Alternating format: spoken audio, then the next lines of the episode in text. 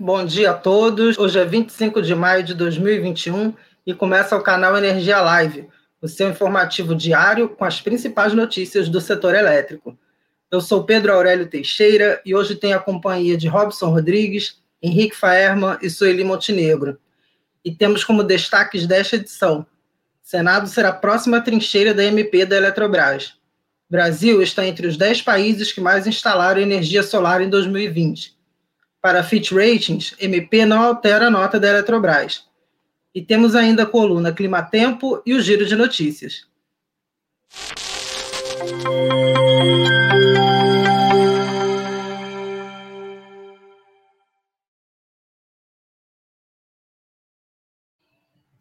Bom dia novamente, 10 horas e 2 minutos, e nós começamos essa edição do canal Energia Live falando sobre energia solar porque mapeamento da área solar a partir de dados da International Energy Agency Photovoltaic Power Systems Program indica que o Brasil alcançou a nona posição no ranking mundial de potência adicionada anual da fonte solar em 2020. E quem eu chamo para dividir a tela comigo e dar mais detalhes é o Robson Rodrigues. Robson, bom dia. É, o que diz esse levantamento da área solar sobre o Brasil? Bom dia, Pedro, tudo bem? Bom dia a todos que nos assistem no canal Energia Live. Pedro, é, um estudo da Associação Brasileira de Energia Solar Fotovoltaica, com os dados do Programa de Sistema de Energia Fotovoltaica, que é vinculado à Agência Internacional de Energia, mostrou que o Brasil alcançou a nona posição no ranking mundial de potência adicionada né, de fonte solar fotovoltaica em 2020.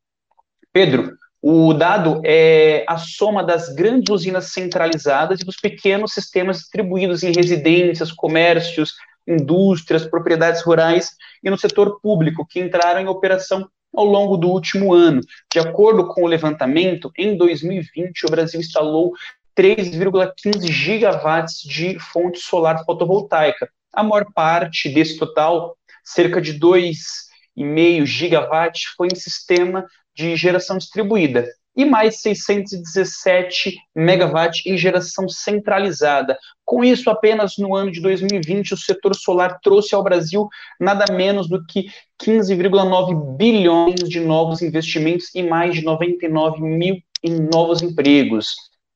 Desde 2012 até o final do ano de 2020, o Brasil acumulou cerca de 400 de perdão, cerca de 42 bilhões em investimentos da fonte solar fotovoltaica, gerando mais de 236 mil empregos acumulados. No topo do ranking mundial de capacidade instalada no ano de 2020 está a China, obviamente, seguida dos Estados Unidos, Vietnã, Japão e Alemanha. No caso brasileiro, é, o país já havia figurado no topo dos no top 10 da, uma única vez, em 2017, ocupando décimo, o décimo lugar no ranking. Em 2018, nós ficamos na décima primeira posição. Em 2019, ocupamos o décimo segundo lugar. Pedro, apesar do Brasil listar nesse grupo seleto, a Bessolar lembra que somos detentores de um dos maiores e melhores né, potenciais e recursos solares do mundo. E por isso temos condições de assumir protagonismo e uma liderança no desenvolvimento do setor mais é, importante do que estar na lista dos 10, né? Ele, a Bessolar acredita que o Brasil deveria estar entre os primeiros, pelo menos entre o top 5, né, os top 5, com novas políticas de programas de que combatem o aquecimento global e que promovam a transição energética sustentável. Esses eram os dados do estudo. Pedro, volto com você. Ok, Robson. Agora a gente continua a falar de energia solar, porque o Cicred conseguiu é, uma parceria com a UFC para a captação de 120 milhões de dólares que serão usados é, em créditos para sistemas fotovoltaicos. É, Robson, como que o Cicred tem atuado na, no financiamento de, dos sistemas solares? Pois é, Pedro, nessa nova onda de diversas instituições bancárias se enveredando para o setor elétrico, o Cicred né, um, captou recursos fora do Brasil para oferecer crédito para sistemas fotovoltaicos. Né? O banco firmou acordo é, de parceria com a International Finance Corporation, membro do Grupo Banco Mundial, para estimular projetos aqui no Brasil. A linha de crédito internacional é de cerca de 120 milhões de dólares e vai financiar projetos de energia solar dos associados da instituição. Essa é a primeira é, operação né, é, de uma instituição financeira corpo, cooperativa brasileira receber uma certificação emitida pelo Climate Bond Initiative, organização internacional que atua para promover investimentos na economia de baixo carbono, estabelecendo melhores práticas para o mercado em termos de integridade ambiental dos produtos da economia verde. Pedro, a carteira do banco do Sicredi para financiamento de projetos para uso de, de energia solar no Brasil totalizou cerca de 2,8 bilhões em fevereiro do, deste ano, um aumento de mais de 104% em relação ao mesmo período do ano passado. Vale lembrar que a carteira do Banco Sicredi é bem grande e há outras linhas de fomento e desenvolvimento sustentável. Mas estes e outros detalhes, para você saber, é preciso conferir lá no nosso portal canalenergia.com.br. Pedro, volto contigo novamente. Obrigado, Robson. E agora nós vamos falar sobre a audiência que foi realizada ontem na Câmara dos Deputados sobre a privatização da Eletrobras. A MP da privatização já foi aprovada pela, pela Casa, mas eh, se depender da vontade de alguns deputados, a discussão continua no Senado, onde vai ser a próxima etapa de tramitação desse MP. Quem acompanhou essa audiência foi Sueli Montenegro, que eu chamo para dividir a tela comigo agora. Sueli, bom dia para você. O que é que foi discutido nessa audiência lá na Câmara dos Deputados? Bom dia, Pedro. Bom dia a todo mundo que acompanha a gente. É, ontem teve duas audiências, na verdade, foi uma na Comissão de Trabalho e outra na Comissão ah, de Ciência e Tecnologia, né? Todas as duas tinham como objetivo discutir os impactos da privatização da Eletrobras é, no, né, os impactos tarifários, impactos no geral para o consumidor, né? Ah, enfim, ah, acabou essa, essas audiências acabaram acontecendo cinco dias depois, né, que a Câmara aprovou o substitutivo lá do deputado Elmar Nascimento, ah, com aquelas mudanças que foram, inclusive, criticadas pelo próprio setor elétrico, né.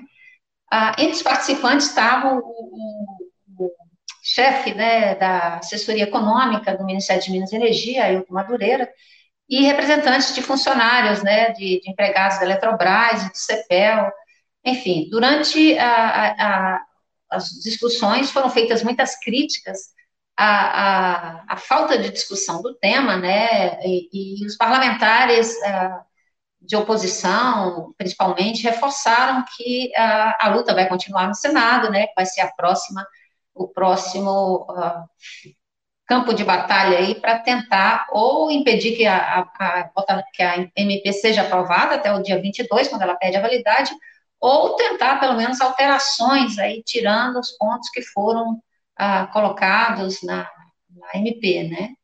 A, a deputada Ângela Amin, que na verdade não é de oposição, ela é casada com o senador Espiridião Amin, ela disse que a informação que ela tem do Senado é que vai ter uma discussão mais ampla do que teve na Câmara, né? E aí, ah, e aí ela até aconselhou que, então, os interessados é, atuem aí junto aos senadores para participar dessa discussão, tentar mudar as coisas, né?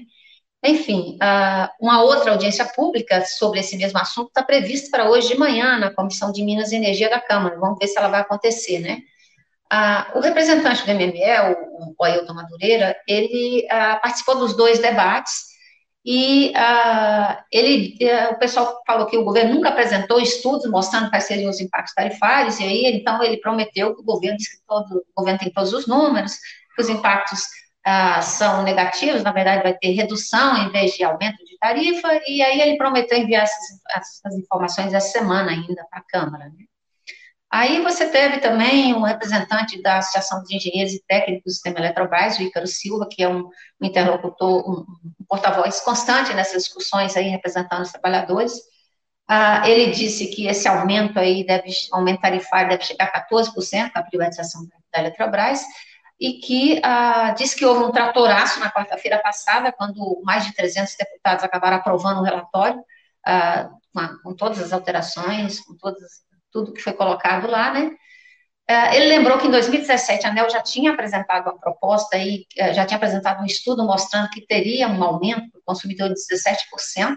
Depois disso, a, a, a, a agência reguladora não apresentou mais nenhum estudo e o, e o, e o Ministério de Minas e Energia também não.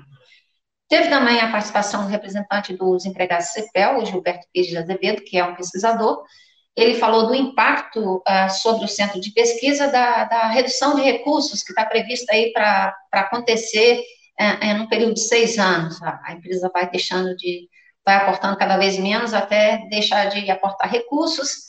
É possível que ela continue uh, aportando, mas isso não está muito, não está determinado ali claramente na, na proposta que foi aprovada pela Câmara.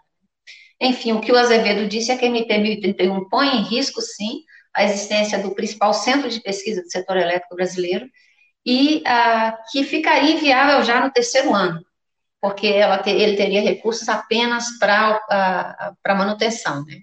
É isso, Pedro, sobre essa matéria, é, é, isso aí, a gente vai ter que acompanhar ah, os desdobramentos essa semana, como é que fica a questão do relator dessa MP no Senado, ah, se, os, se ela já vai, já vai entrar na pauta essa semana, como é que vai ser esse processo de discussão? Eu retorno aí com você. Obrigado, Sueli. E hoje, terça-feira, é, temos reunião da ANEL. É, como é que tá? O que que estava previsto aí na pauta? A reunião já deliberou alguma coisa? O que, que você pode falar aí da reunião de hoje para gente? Olha, já foi deliberada o processo, já foi deliberado o processo de abertura de audiência pública com a proposta de revisão tarifária da Celesc Distribuição, né? A ANEL prevê um aumento médio de 5,63% nas tarifas sendo 2,83% para os consumidores atendidos em alta tensão e 7,23% para aqueles que são atendidos no, no segmento de baixa tensão. Né? Nesse momento está sendo discutido o processo que trata da transferência de demais instalações de transmissão da, da CGT Eletrosul, chamadas DITs, para distribuidoras de energia elétrica, e ah, teremos ainda hoje o item que trata da aprovação do edital dos leilões de energia existente A-4 e A-5, ah, que prevê a contratação de energia de térmicas a carvão mineral e a gás natural. Essas térmicas elas vão substituir ah, outras usinas a diesel, cujos contratos serão encerrados nos próximos anos, né? E você tem aí uma grande, um grande número de, de empreendimentos já cadastrados na empresa de pesquisa energética para participar desse leilão. Vamos ver se a ANEL vota finalmente esse edital, ela está adiando isso há semanas, e aí tem que ver como é que fica, inclusive, o, o prazo de realização do leilão, já que né, seria agora em junho, e provavelmente não vai ser mais porque não há tempo hábil. É isso, Pedro, eu retorno com você.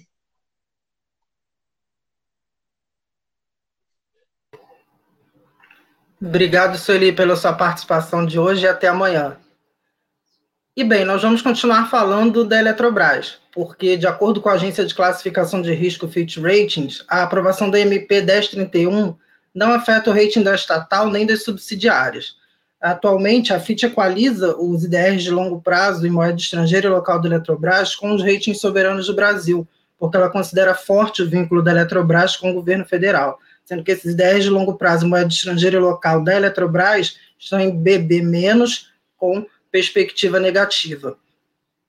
Em caso de privatização, a FIT deve fazer uma nova avaliação da, da Eletrobras, aí, já com esse panorama aí de gestão privada.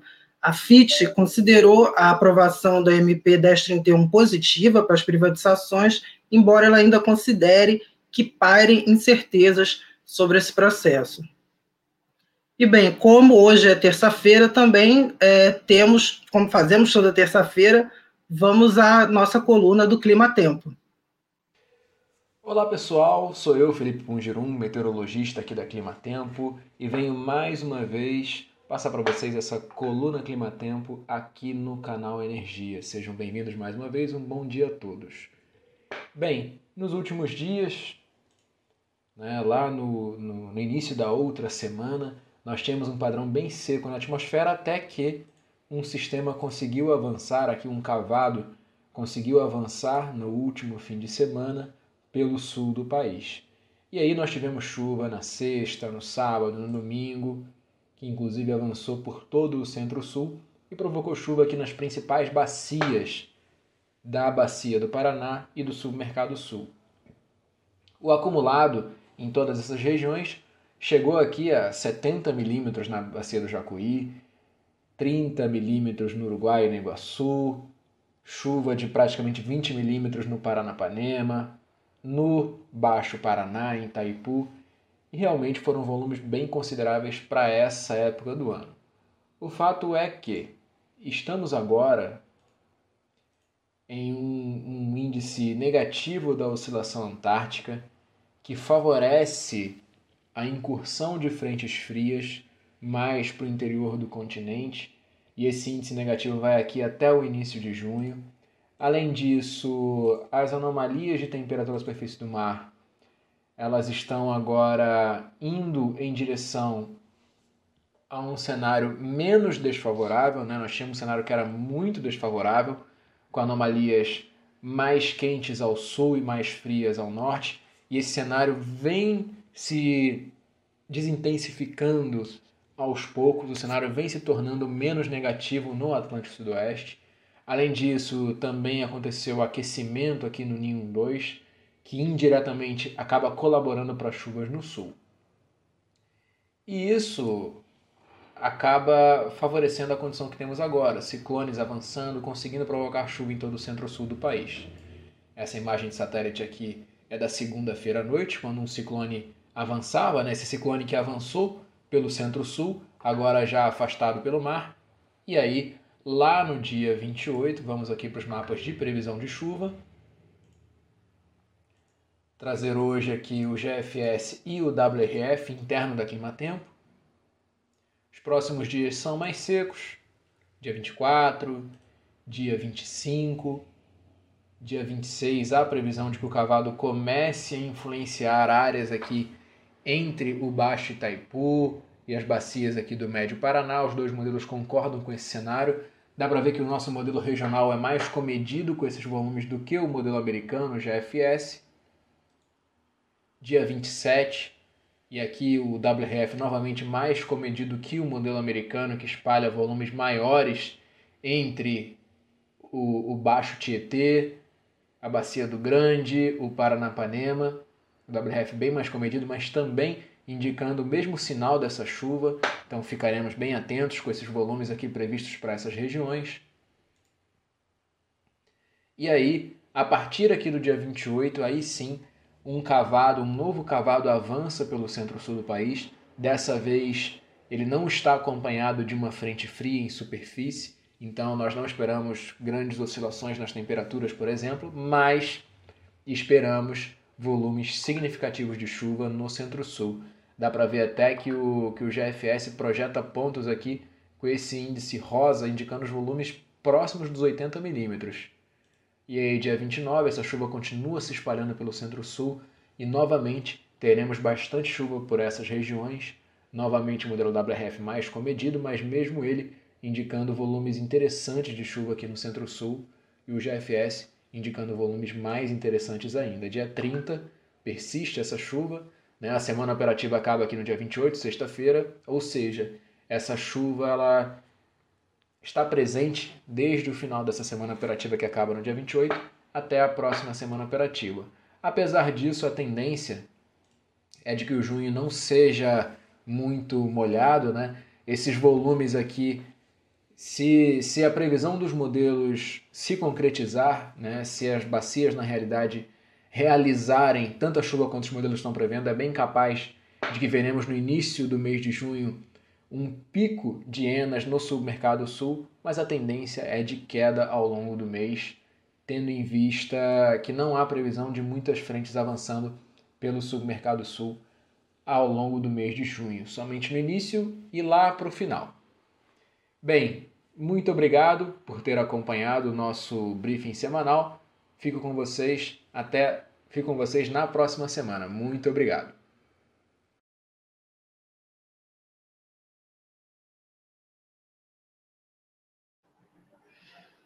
Ok, obrigado. E agora eu chamo o Henrique Faerman para dividir a tela comigo para o nosso giro de notícias. Bom dia, Henrique. O que, é que nós temos no nosso giro de notícias hoje? Bom dia, Pedro, e a todos que acompanham mais um canal Energia Live. O nosso giro começa hoje pela empresa Ômega, que quitou antecipadamente um empréstimo de 811 milhões junto ao BNDES e o BRDE, em contratos que tinham vencimento original em dezembro de 2031 e que integram o plano de recapitalização do complexo eólico Chuí, com o objetivo de aumentar o retorno de aquisição do empreendimento gaúcho comprado da Eletrobras no ano passado. Outra notícia é que a ISA-CETEP convidou a empresa de pesquisa energética para participar do projeto de pesquisa e desenvolvimento sobre o planejamento da transmissão, que visa aumentar aí a preparação do segmento para as mudanças em curso na matriz e no mercado de energia. A iniciativa é orçada em 5 milhões e tem duração estimada de 24 meses, tendo sido iniciada no ano passado. Já a prévia da inflação, o IPCA 15, ficou em 0,44% em maio, puxada aí pelo aumento de 2,31% no item energia elétrica, maior impacto individual do índice, com 0,10 ponto percentual em função da bandeira vermelha patamar 1 nesse mês. Além disso, houve aumentos nas contas de luz em Fortaleza, Salvador e Recife. E, por fim, o Ministério de Minas e Energia abriu a consulta pública até 5 de junho para aprimoramentos do programa SWISH, modelos de simulação a usinas individualizadas de sistemas hidrotérmicos interligados. Esse foi o nosso giro de notícias. Agora eu volto contigo, Pedro. Ok, Henrique, obrigado pela tua participação no canal Energia Live de hoje. E só é, adicionando aí mais uma notícia que acabou de chegar, é, a CGT Eletrosul ela registrou lucro líquido de 116 milhões de reais no primeiro trimestre de 2021. O valor é 170% superior ao registrado no mesmo período de 2020, que foi de 43 milhões de reais. E antes de, de uh, terminar essa edição, a gente queria mandar um alô especial para o Kennedy e para a equipe do Campo do Azulão no município de Silves e Itapiranga, que estão sempre conectados aqui no canal Energia Live, sempre conectados com a gente.